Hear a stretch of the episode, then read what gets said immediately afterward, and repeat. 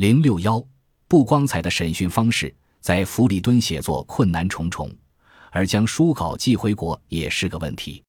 格林意识到，如果他将仅有的手稿作为邮件托运回国，万一遭到潜水艇的袭击，那他就有可能遗失整部作品。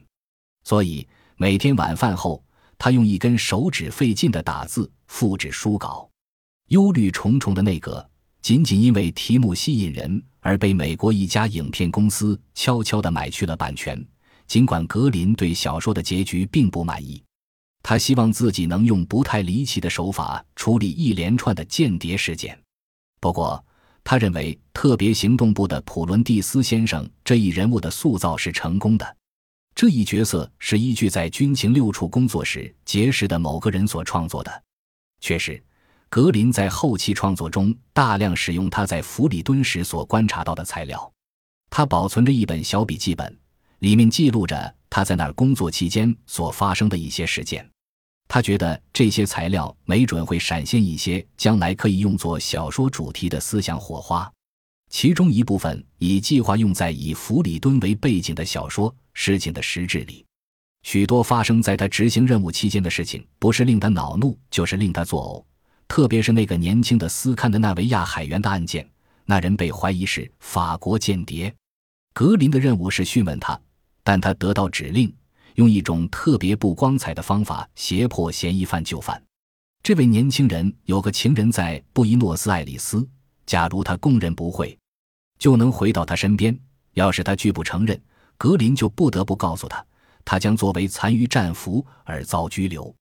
格林大为恼火，因为他知道这也是警察局的分内事，结果却踢给了军情六处。他不认为自己是被雇来干这种卑鄙的胁迫勾当的。于是他毫无结果地提前结束了讯问。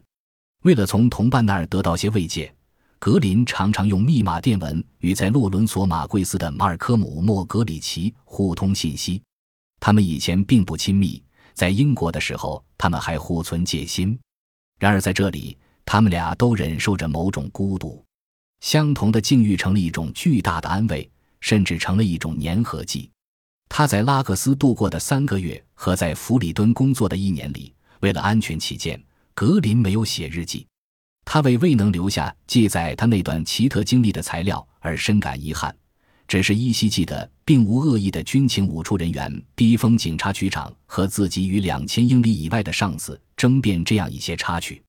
他并未意识到，一部小说将产生于那些岁月。五年后，当他开始写作事情的实质的时候。由于缺乏详细的记载材料，他的情绪大为低落。在那本书里，斯科比少校，日益衰败的西非殖民地的一名警官，因默默无闻而得不到晋升。为了送幻想破灭的妻子路易斯回伦敦度假，他向叙利亚商人约瑟夫借钱。斯科比是一位天主教徒，富有自我牺牲精神。为了使他妻子幸福，他什么都愿意干。可后来，他追求异性，爱上了一位年轻姑娘，于是他的良心和他对上帝的真诚的爱使他陷入了危机，最后惹出了祸。格林大量利用了他在弗里敦的经历。